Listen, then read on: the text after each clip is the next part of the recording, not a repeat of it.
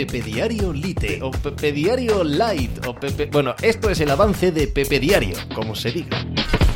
Hola, ¿qué tal? Hoy estamos a martes 2 de mayo del año 2023. En medio de todas las cosas que están pasando en la NBA están pasando una montaña de ellas. Quizás se nos esté pasando un poco por alto, a mí por lo menos, que los Boston Celtics han dejado suficientes muestras como para que mm, levantemos la ceja ante el nivel de juego que están mostrando, ante el nivel de competitividad que han puesto sobre la cancha. Han perdido dos partidos contra los Atlanta Hawks, que dices, bueno, la serie estaba hecha, estas cosas pasan, un partido de Trey Young absolutamente inconmensurable, vale, perfecto. Juegan el primer partido con, los Philadelphia Sixers en la segunda ronda de playoffs.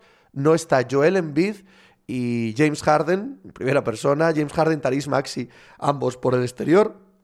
Consiguen hacer un partido magnífico también, estas cosas pasan, ¿qué le vas a hacer? Así es la NBA actual, un jugador en concreto, dos jugadores en concreto, tienen la noche tonta con la muñeca y adiós muy buena, sí, pero es que has perdido el primer partido.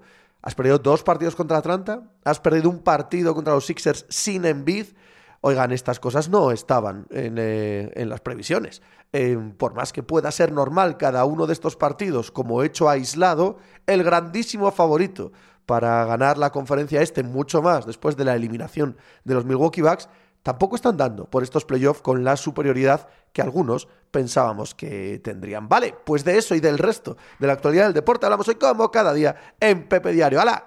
¿Hizo hacer algo por ahí? Estás escuchando Pepe Diario.